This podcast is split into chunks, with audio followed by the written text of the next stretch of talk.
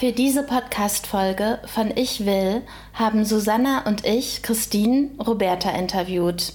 Sie spielt seit 20 Jahren in Punk-Bands. Gerade ist sie Sängerin und Gitarristin der Bands Postfort und Neon Neon. Mit ihr haben wir über die Vorwürfe gesprochen, mit denen die Punk-Szene konfrontiert wird. Veranstaltende, die hauptsächlich Männerbands einladen oder Typen, die sich auf Konzerten übergriffig verhalten. Was muss sich in der Punk-Szene ändern, damit diese Strukturen aufgebrochen und erneuert werden? Dazu hat Roberta einiges zu sagen.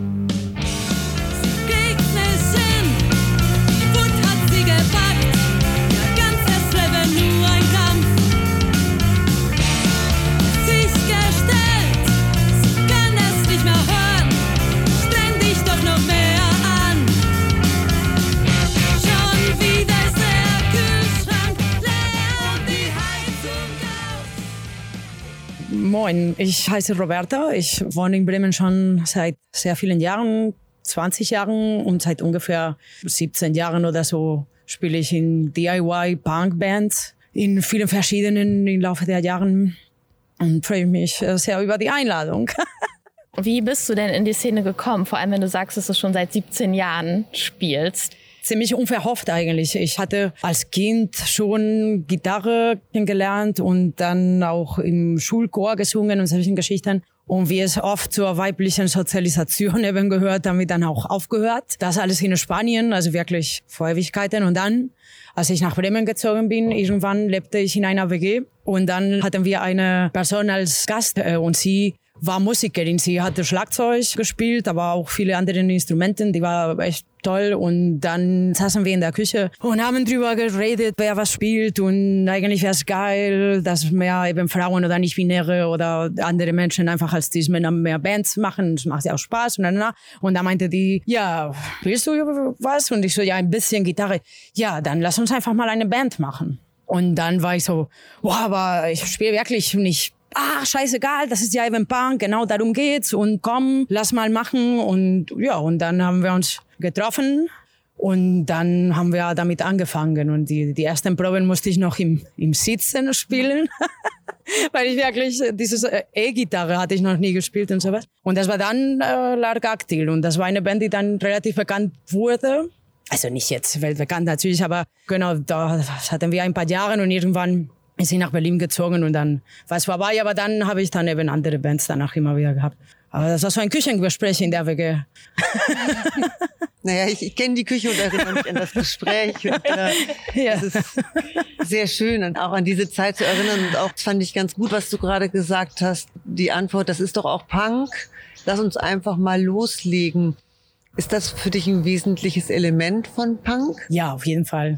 Wobei sich das auch sehr gewandelt hat im Laufe der Jahre. Also ich finde schon auf jeden Fall, dass der, der Spirit sozusagen, also das Ziel der Sache ist eben, dass es nicht perfekt sein muss und dass es nicht eine Industrie ist und dass jeder, der die Wok hat, kann eigentlich sich Instrumente schnappen und damit anfangen, Lärm zu machen. Punk soll ja DIY sein. Und es gibt manchmal Bands, die spielen technisch super gut und sind aber langweilig. Und dann es gibt Bands, die äh, du denkst, Gott, du hast noch nie eine Gitarre in der Hand gehabt, aber irgendwie hat es Charme und es schockt. So und das ist auf jeden Fall das Wichtige. Aber heutzutage hat sich schon sehr professionalisiert. Also früher hatten die Bands immer ja, irgendwelche Schrott-Equipment-Sachen. Man musste sich alles von irgendjemand ausleihen und sowas. Und heute, wenn du dir die DIY-Bühnen anguckst, da steht ultra teures Equipment überall. Und das war früher echt ein anderer Schnack. Also das hat sich gewandelt. Aber ja, auf jeden Fall. Punk soll ja DIY sein. Ich finde ganz spannend, dass du gesagt hast, es soll DIY sein und trotzdem habe ich manchmal das Gefühl oder meine es zu beobachten, dass es Frauen oft schwerer fällt, sich das zuzugestehen, zu sagen, yo, ich spiele jetzt ein Instrument und ich bin eben nicht perfekt und es muss ich auch überhaupt nicht sein. Wie sind da so deine Erfahrungen? Oder würdest du mir zustimmen, widersprechen? Nee, nee, ich, auf jeden Fall stimme ich dir hundertprozentig zu. Das ist ein kompliziertes Thema, weil es hat natürlich viele Gründe. Es ist schon einfach so, dass Frauen und nicht-binäre Menschen anders erzogen werden und die Erwartungen der Gesellschaft sind auch anders und auch wie sie beobachtet werden. Und Jungs sind mehr daran gewöhnt, dass es ein bisschen egal ist, weil sie sollen sich ausprobieren und Sachen einfach machen und ach und sei mutig und komm und mach. Aber wenn du als Mädchen, sage ich als junges 16-Jähriges zum Beispiel oder so ja. oder 15-Jähriges oder so. Dann gucken dich alle ganz genau an, weil es ist schon mal ungewöhnlich, achten natürlich auch viel mehr auf dein Aussehen, beurteilen dich viel härter weil die beobachten dich einfach auch strenger und dann traut man sich allein deswegen auch schon automatisch weniger. Ich zum Beispiel fühle mich oft viel mehr beobachtet als andere oder wenn, wenn Männer einen Fehler machen oder sowas, dann fällt es überhaupt nicht auf oder ist egal. Aber wenn ich als Frau oder als weiblich sozialisierte Person jetzt einen Fehler mache, dann geht mir voll auf die Substanz und denke, oh scheiße, jetzt habe ich einen Fehler gemacht, oh mein Gott, und jetzt denken alle Frauen können nicht spielen. Dann alle werden alle Frauen der Welt beurteilen anhand dessen, was ich jetzt hier abliefere. Was natürlich überspitzt und übertrieben ist, aber ein bisschen dran ist dann schon. Ne? Das habe ich auch im Laufe von vielen Konzerten auch festgestellt. Wir ahnten schon, dass du dazu einiges zu sagen hast. Eine unserer Fragen, die wir uns überlegt haben, ob du in der Szene schon erlebt hast, dass du anders behandelt wirst, weil du als Frau gesehen wirst. Ja, das ist einfach eine Frage, die jeder wahrscheinlich das Gleiche sagen würde. Wenn ich wirklich anfange, Geschichten zu erzählen, höre ich gar nicht mehr auf. Also ja, ganz, ganz eindeutig. Eben in der Form, eben das, ne, dass du dann aus der Bühne runterkommst und ja, für eine Frau, da, da sieht man schon, dass du weißt, was du tust. Du hast sogar Bodeneffekte, also Pedale für die Gitarre und so. Oder ja, ja, wirklich. Oder dass die Mischa zum Beispiel, da muss man sagen, es gibt ja auch weibliche Tontechnikerinnen und nicht-binäre Tontechnikerinnen, aber generell gibt's viel viel mehr cis-männliche Tontechniker. Und die machen zum Beispiel Dinge, die sie miteinander mit meinen männlichen Bandkollegen nicht machen. Zum Beispiel, dass sie an die Knöpfe von meinem Verstärker direkt rangehen oder sowas. Oder äh, dass du da irgendwo ankommst und dann automatisch alle denken, du bist die Freundin von und dann sagst du, ja, wo soll ich mich hinstellen oder irgendwas. Und dann gucken sie dich so wie, als hättest du gefragt, keine Ahnung, was, ja, ich spiele ja Gitarre. Ach so, ah ja, aha, hm, als würdest du sagen, ich, äh, keine Ahnung, komme aus dem Mars oder so. Also das passiert schon recht oft. Das sind keine super krass unangenehmen Sachen, die ich jetzt erzählt habe. Ne? Also mir sind auch dann unangenehmere Sachen passiert, aber gut, das sind dann erst schon eher Ausnahmen. Also so richtig übergriffige Geschichten oder sowas, das ist mir natürlich auch vorgekommen. Aber das, was ich jetzt gesagt habe mit eben die Freundin von, das ist echt fast schon Standard. Ich habe auch einen Artikel gelesen im Kaputt Magazin, dass du oft als die Freundin von dann irgendwie giltst, hast du ja schon erzählt. Die Journalistin Diana Ringelsen heißt sie, hat aber auch ja. gesagt und sie ist Punk-Fan. Also sie ist total in der Szene drin und trotzdem hat sie geschrieben, dann war sie irgendwie vor der Bühne am Pogen und plötzlich fasst ihr jemand unter den Rock und sie weiß nicht, okay, ja. scheiße, wer war das? Oder jemand fasst ihr an die Brüste und ähm, ja, hast du auch solche Erfahrungen gemacht oder kennst du Leute, die solche ja, Erfahrungen gemacht haben? Auf jeden haben? Fall, auf jeden Fall. Also das, ich, ich kenne sie, ich finde sie super. Ich finde auch sehr gut, dass es Menschen gibt, die eben ein bisschen bekannt sind und offensiv mit dem Thema umgehen und so was, dass die so das ganz klar sagen. Das hat jede von uns erfahren. Also ich musste auch sogar eine Band auflösen, weil der Schlagzeuger meiner Band übergriffig wurde. Das war eine absolute Katastrophe. Das hat mich extrem verletzt. Und dann so auf Konzerten eben das, was sie beschreibt. Klar, sicher auf jeden Fall. Ich kenne sehr viele Beispiele, wo die Leute dann getrunken haben, also so richtig sexuelle Übergriffe, die ein bisschen weiter gehen, auch als das, was sie das beschreiben mit den Erfassen. Das ist echt bitter. Mhm. Und das Problem ist auch, dass wenn du dann das auch erzählst, dann kommen viele mit den, ach ja, aber übertreibst du jetzt nicht ein bisschen? War das wirklich so? Hat er wirklich da gegriffen oder war das nicht ein, ein Versehen? Geht's noch oder was? Und dann musst du dich fast schon rechtfertigen, weil du irgendjemanden da schädigen wolltest oder irgendwas. Also das passiert, diese Opfertäterumkehr halt, das ist auch mega alltäglich, ne, wenn sowas passiert wird ja sogar noch durch die Art der Szene verschärft. Ne? Also wie kannst du dir erlauben, dass von einem linken Mann aus der alternativen oder aus der Punk-Szene behaupten, dass der so etwas tun würde? Man hört das ja von ganz vielen Frauen oder als Frauen gelesenen Menschen in der Musikszene allgemein. Punk ist ja nochmal ein spezieller Teil und du kommst aus dem Punk und eigentlich ja auch wirklich eine Strömung, die sich als sehr emanzipatorisch und in den meisten Fällen auch links versteht. Und scheinbar hat das aber für das Frauenbild oder für das Verständnis von Rollen da wenig anders als in klassischen Bands? Es ist sogar schlimmer. Ich sehe zum Beispiel in Alternativbereich so Indie-Kram und sowas. Das ist gar nicht so selten, dass eben Frauen oder weiblich sozialisierte Menschen da in bekannte Bands auch sind und, und im Punk. Äh, es gibt immer noch wenige Bands, die nicht nur aus Typen bestehen, beziehungsweise so wenige gibt die eigentlich gar nicht, aber die werden einfach nicht eingeladen oder die werden nicht geholt. Ja, ist ein bisschen enttäuschend irgendwie, weil man würde was anderes erwarten, ne? aber das ist dann nicht so. Und was mich auch irgendwie ein bisschen wundert, ist, dass alle VeranstalterInnen oder viele zumindest sagen, ja, aber wir bemühen uns schon, wir fragen schon. Wir werden zum Beispiel mit Anfragen auch nicht überrannt, dass wir ständig gefragt werden als nicht reine Männerband. Und die anderen, mit denen ich geredet habe, werden auch nicht ständig überrannt von Anfragen. Und dann frage ich mich schon, wem fragen die denn, die alle, die so oft fragen, aber dann doch niemanden von denen, die ich kenne. So. Da haben wir ja gerade auch schon im Vorgespräch ganz kurz drüber gesprochen. Rock am Ring, Rock im Park, 250 Musiker und nicht mal zehn Frauen oder nicht-binäre oder Transmenschen. Und das allein war schon so, dass ich dachte, pff, okay. Und dann gab es ja dieses Statement von der Sprecherin des Festivals ja, wir haben halt auf Qualität geachtet und Aktualität und dass die Stilrichtungen zusammenpassen. Und da dachte ich so, hey, also damit behauptet ihr ja quasi indirekt, Männerbands sind einfach besser. besser. Genau. Und das fand ich einfach so mies, sich da nicht der Verantwortung zu stellen oder vielleicht auch wirklich zu sagen, hey, wir würden gerne mehr, aber wir haben nicht die Auswahl, weil der Weg für einige Menschen einfach noch erschwert ist. Und also es war für mich ein echt krasses Statement. Oder du bist ehrlich und sagst, äh, oh verdammt, äh, stimmt, wir haben eigentlich gar nicht darauf geachtet äh, und Total. werden versuchen, das nächstes Mal besser zu machen. Aber stattdessen kommt eben so ein Pseudo-Argument, weil das stimmt einfach nicht. Ne? Es gibt tausend nicht reine Männerbands, die super sind, aber du musst die halt einfach suchen, weil die nicht da so hochkommen, dass die bekannt sind, weil gerade aus dieser Dynamik heraus. Und das ist, was ich vorher meinte.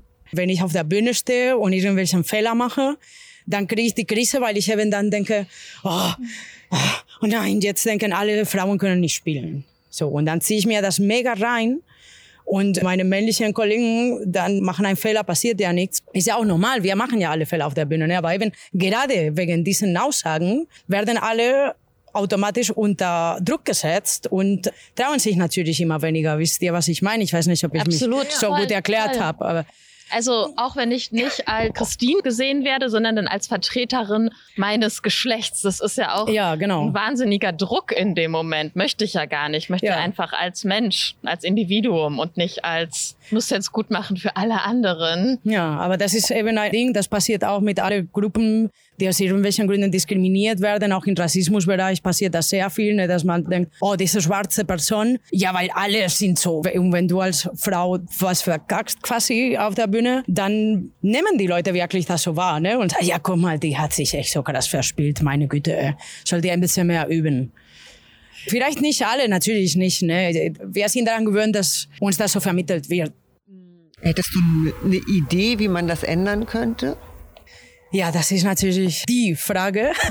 Ich glaube schon, dass sich langsam auch was tut. Was es braucht, sind Vorbilder. Mit Vorbilder meine ich auch nicht nur Frauen, die super gute spielen und in super bekannten Bands stehen, sondern auch einfach die spielen und die Konzerte spielen und auf der Bühne stehen und die gesehen werden von anderen. Ich erinnere mich zum Beispiel, einen von den schönsten Komplimenten, die mich jemals gemacht hat, war eine Freundin von mir. Die hatte Bass gespielt und hatte aber noch nicht so richtig angefangen und hatte Angst und sowas. Und dann in ein Konzert von uns, wo ich mich übrigens ziemlich verspielt hatte die ganze Zeit, das ist auch ewig her, da meinte die so, ah, das war so toll und ihr habt euch verspielt, aber es war egal, ihr habt gelacht. Und dann dachte ich, ist doch egal, ich kann das auch. Ich will jetzt auch eine Band haben. Ne? Und wenn junge Menschen auch sehen, dass es nicht nur eine reine Männerdomäne sein muss, dass sie diese Ängste auch ein bisschen verlieren. Das wäre die eine Sache. Der andere Sache ist natürlich, dass die, die da drin sind, die Räume öffnen.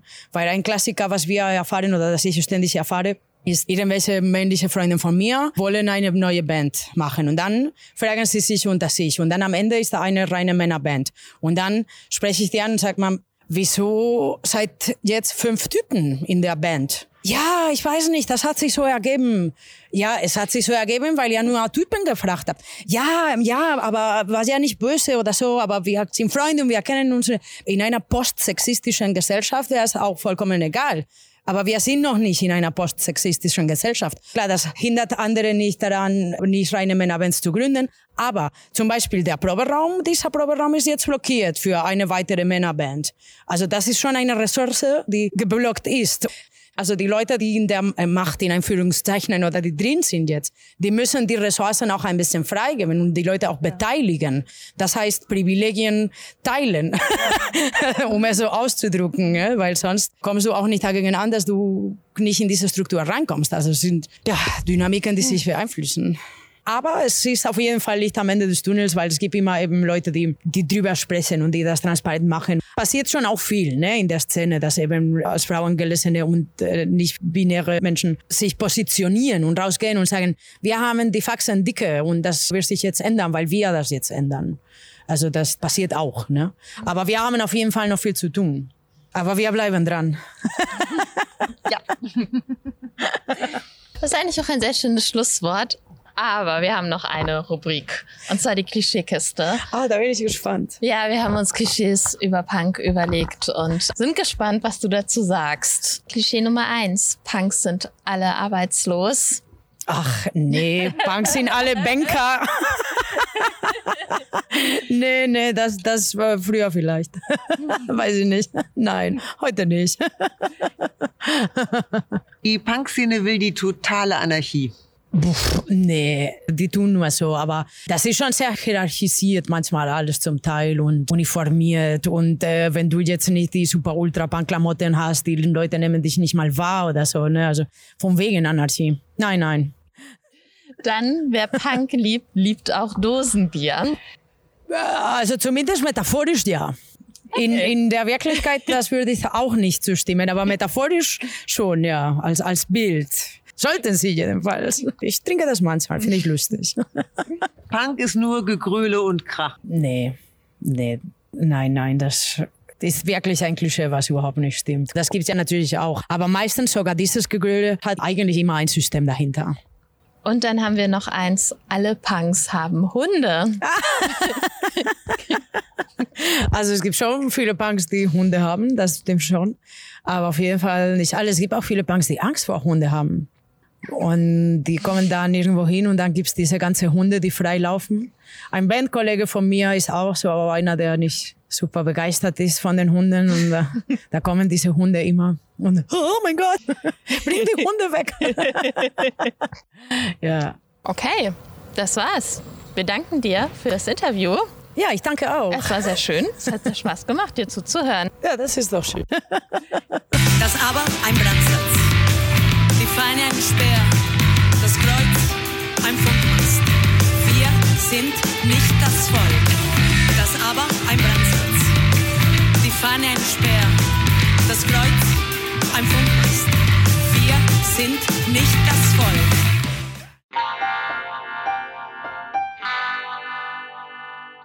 Ich will wird von Susanna Mohr und Christine Moldenhauer konzipiert und produziert.